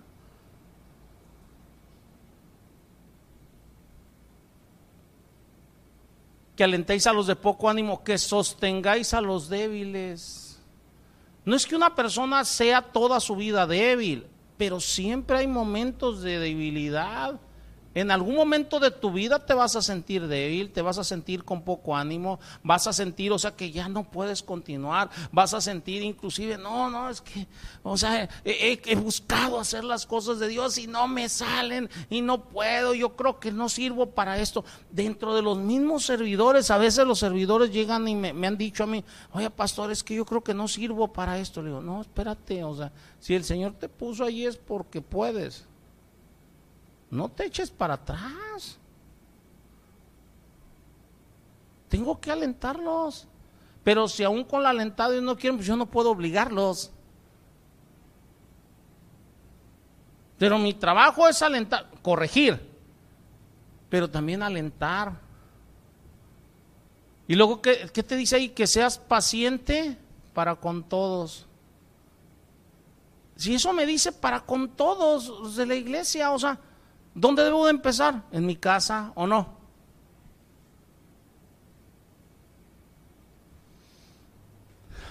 A ver, hermanos, vean lo que el Señor nos pide como cabezas o no.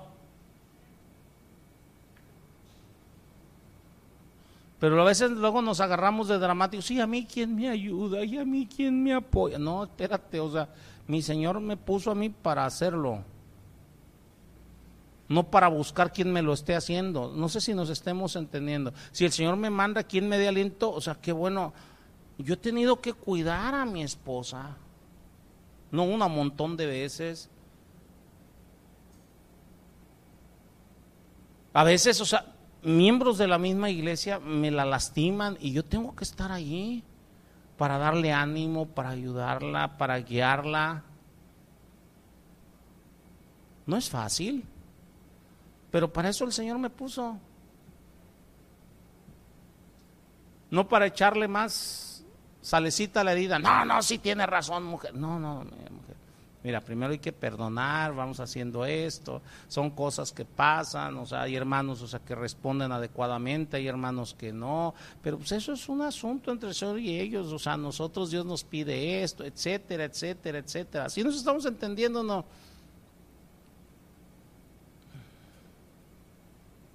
Pero a veces nos agarran, yo he visto hermanos, no, no es que ella ya sabe, ellos ya saben, que hagan lo correcto. No, espérate, o sea, si ya saben y entienden todos según la postura de algunos, entonces ¿para qué nos quiere el Señor como cabeza?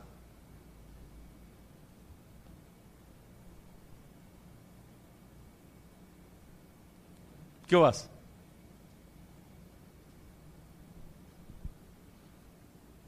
La mayoría de las esposas, hermanos, que son guiadas en amor por sus esposos, rara vez necesitan algo más que una amonestación amorosa. Rara vez van a ocupar algo más. Pero cuando son guiadas en amor por sus esposos. Algunas veces,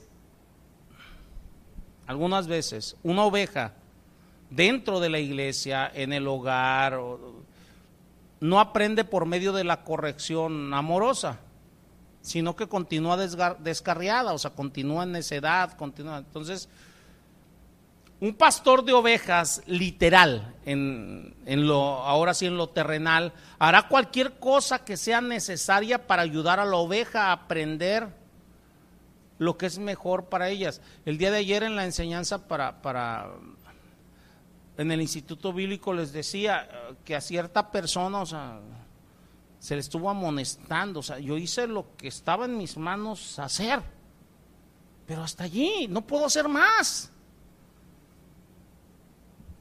No puedo hacer más. Entonces, este, eh, como humanos, nuestra autoridad llega hasta cierto punto. Jamás puede llegar al punto de abusar físicamente de nuestras esposas. ¿eh?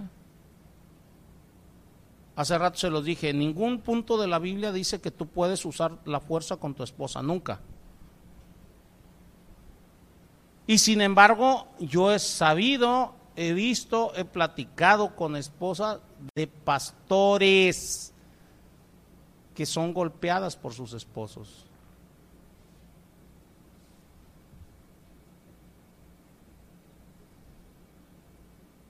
Nunca lo hagan. Dios no te lo está permitiendo ni te lo va a permitir. Él, puso, delegó autoridad, o sea, pero para que todo lleve orden. Si ustedes se fijan en todos los puntos que hemos tratado, está el dar, el ayudar, el guiar, el apoyar, el ir de la mano.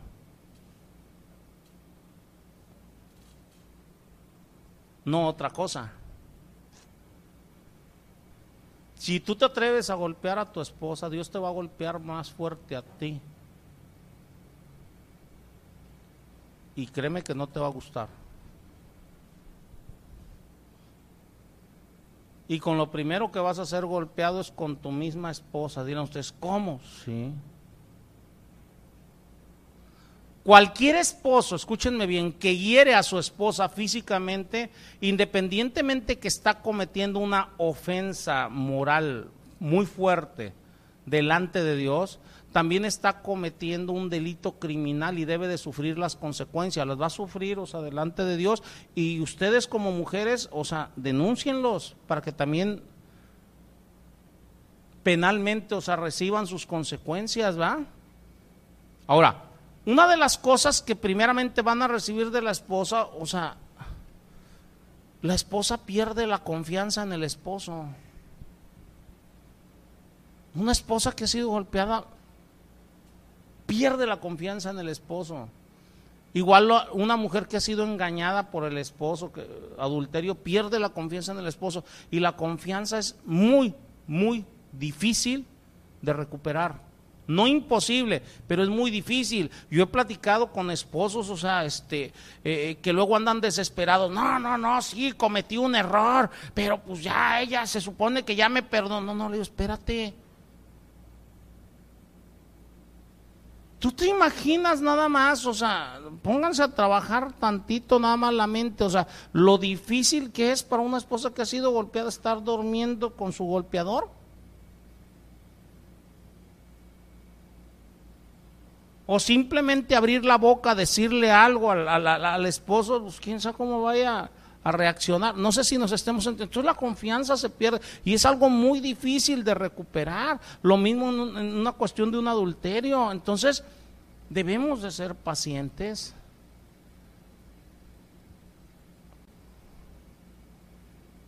Ojalá y nunca hayan hecho y nunca lo hagan, ¿sí me entienden? Pero si lo llegaron deben de ser pacientes. Y deben de buscar un consejo piadoso para la restauración y para volver ahora sí a ganar el lugar de responsabilidad que tienen, ¿va? Dentro de la iglesia, les, repito, o sea, también sucede lo mismo con las ovejas y se debe de. Ahora, puede que haya ocasión cuando nuestras esposas o esposos necesiten más que nuestra corrección a través de la palabra de Dios. Algunos se me quedan viendo cuando dije que necesiten más, entonces dicen, ahora sí le puedo dar. No. Cuando hablo de necesitar más, la misma palabra nos va dando la pauta. ¿Cómo nos va dando la pauta? A través de la disciplina eclesiástica, ¿va? ¿Cómo? Ok, ya platicaste con tu esposa, ya platicaste con tu esposo amorosamente a través de la palabra de Dios, ¿va? Ahora, ¿dónde lo debes de traer? Si los dos son cristianos, es aquí a la iglesia. El siguiente punto es delante de dos o tres testigos. ¿Sí se dan cuenta o no?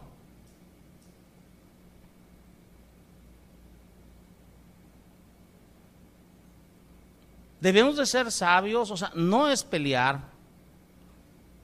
Es que ya platiqué, con mi esposa, ya platiqué con mi esposo sobre este pecado, no corrige. Entonces el siguiente punto es, ya sea con el pastor o con un par de hermanos que tengan ya tiempo en la iglesia, o sea, delante de testigos, mira, o sea, ya hice esto y quiero que ustedes sean testigos de esto que le estoy pidiendo adecuadamente, que por favor corrija esto. ¿Sí nos estamos entendiendo o no?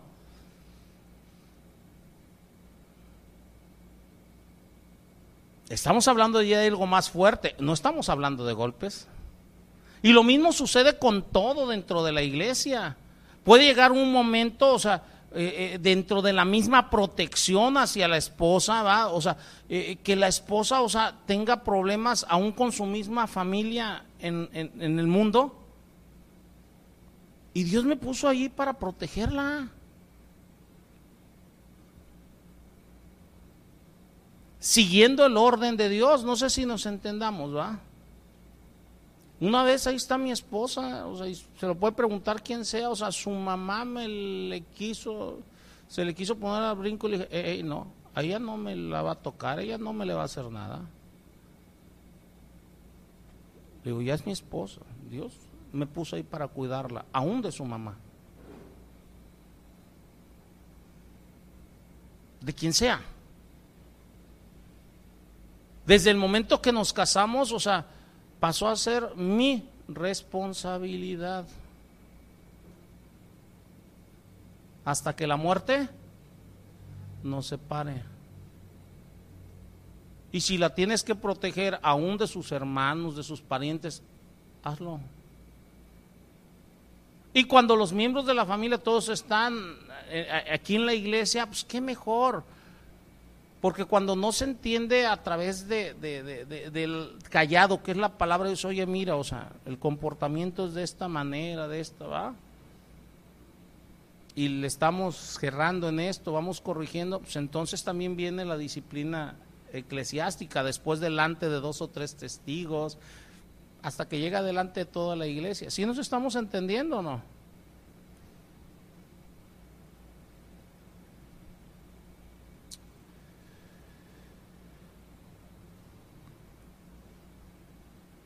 Pero para eso es un proceso. Primeramente debemos de guiar con el ejemplo, damos instrucción, amonestamos tiernamente, Después, o sea, si nada de eso ha funcionado, pues se reprende en amor con el callado del Señor a través de la palabra, ¿va? Y si todo eso no da resultado, pues ya vamos con testigos. Si nos estamos entendiendo, no. Pero rara vez se llega a ese punto, rara vez, rara vez. ¿Va? Este, eh, y más cuando se está dando ejemplo. ¿va? Eso es en todo, eso es en todo, o sea, con los hijos, con los familiares, con todos. Ahora, siguiente punto, vayan uniendo los puntos. Un pastor busca restaurar las ovejas. Añado, cuando ellas quieren.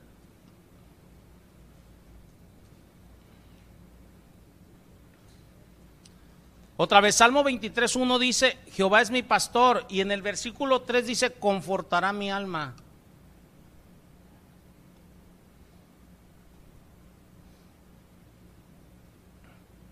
Yo debo de buscar restaurar a mi esposa, debo de buscar restaurar a mis hijos.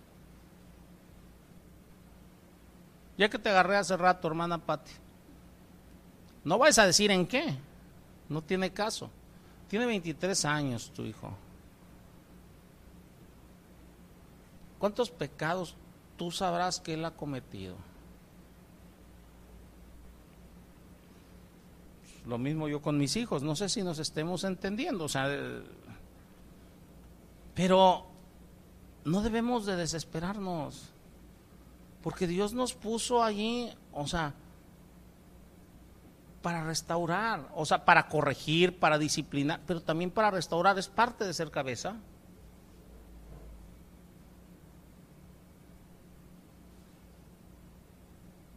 Fíjense, Gálatas 6.1. Hermanos, si alguno fuese sorprendido en alguna falta, Vosotros que sois espirituales, restauradle con espíritu de mansedumbre, considerando a ti, a ti mismo, no sea que tú seas tentado. Yo, como cabeza en el hogar, o sea, si yo llegase a descubrir, o sea, a mi esposa en alguna falta conforme a la palabra, ¿qué debo de hacer? Restaurarle. Pero con espíritu de mansedumbre, ¿eh? No con, no, ya ves, ya te dije, ya No, no, no, no, espérate.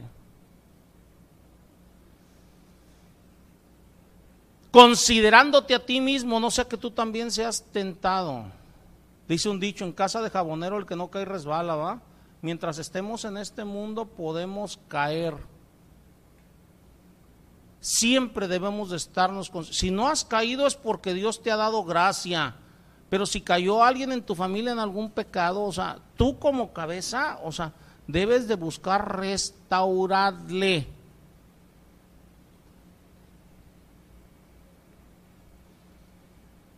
Cuando alguien aquí dentro de la iglesia, yo como pastor en la iglesia, o sea, cae en una falta, yo busco restaurarle.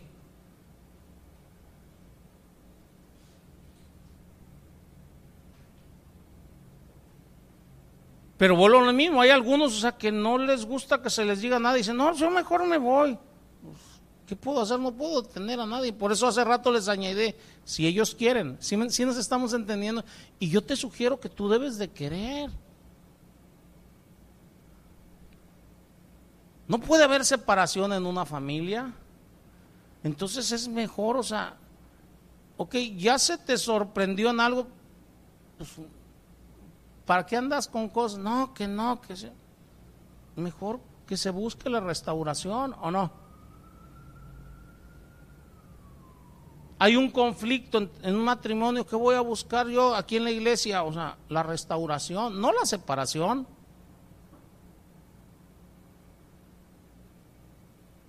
Hay conflicto en la familia entre hermanos, ¿qué voy a buscar? Restauración. Si nos estamos entendiendo, ¿no? Como padre, si llegase a haber un conflicto entre mis hijos, ¿qué voy a hacer? Buscar restauración, no separación.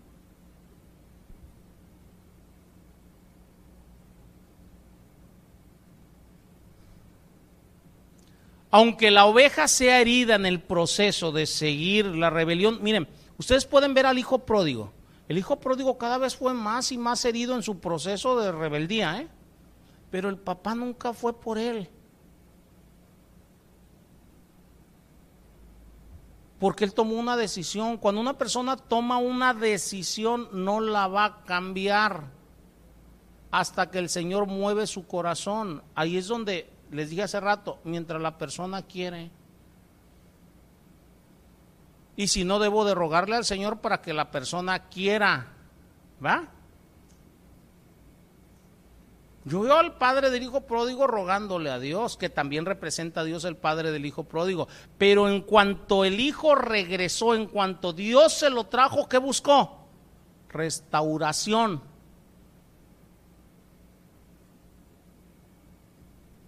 No sé si nos estemos entendiendo. Mi Señor Jesucristo dice, el que a mí viene no le echo fuera. Pero sin embargo yo veo mucho, no, no, no, yo le dije y, me volvió a fallar y por eso, ah, que se vaya de, de, aquí, que no lo quiero volver a ver. Y luego llegan a veces arrepentidos. No, no, no, no, no. Entonces, ¿de qué estamos hablando?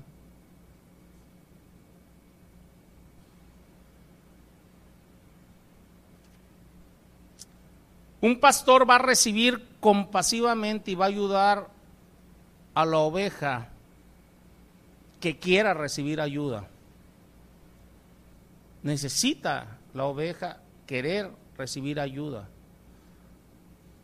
Y esa es la manera, hermanos, en que nosotros, o sea, debemos desear perdonar o ayudar o y ayudar a la esposa, a los hijos cuando han sido lastimados por su propio pecado, por sus propias faltas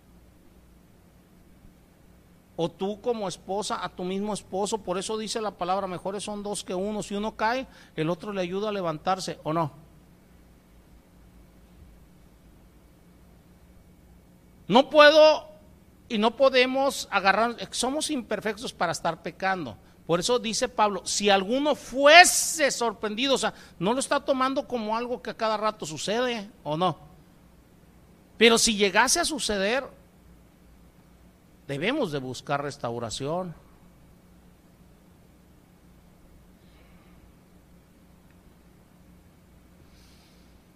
Ay, hermanos, hay tanto que platicar sobre eso, pero ya le vamos a dejar aquí, ya se nos hizo, se nos fue hora y media, hora cuarenta la enseñanza.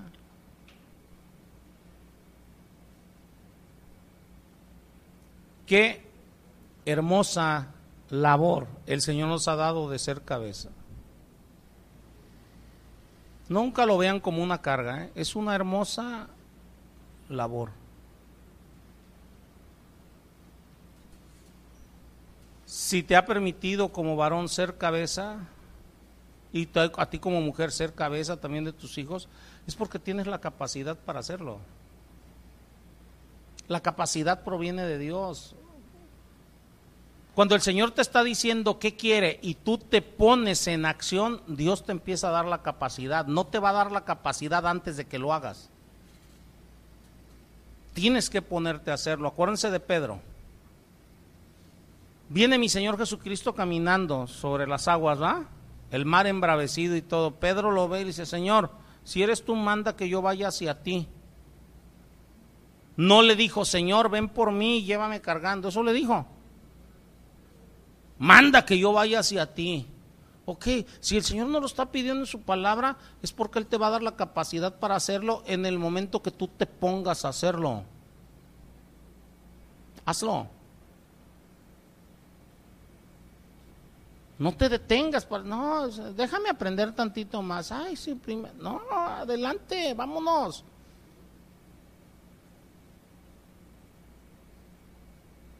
Si nos estamos entendiendo, hermanos. Confiemos en nuestro Dios.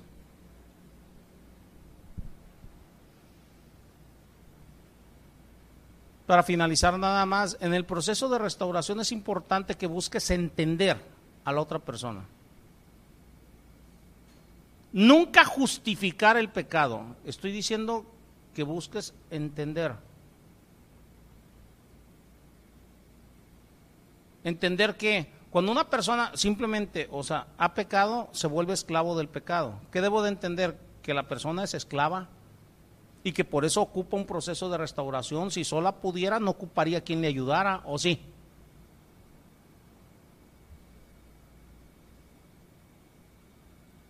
Eso pasa con la esposa, eso pasa con el esposo, eso pasa con los hijos, eso pasa con hermanos en la iglesia. O sea, necesitan ser ayudados, porque Dios así lo puso. Cuando tú quieres hacerlo tú solito y ay, las cosas se van a remediar solitas. El tiempo todo lo cura. ¿eh? Yo verás cuando se vuelven a encontrar, ah, luego vuelven a sacar chispas. ¿no? Necesitas un proceso de restauración. Oremos, hermanos. Señor, yo te doy gracias en el nombre de Cristo Jesús por esta hermosa palabra que nos has dado el día de hoy. Señor,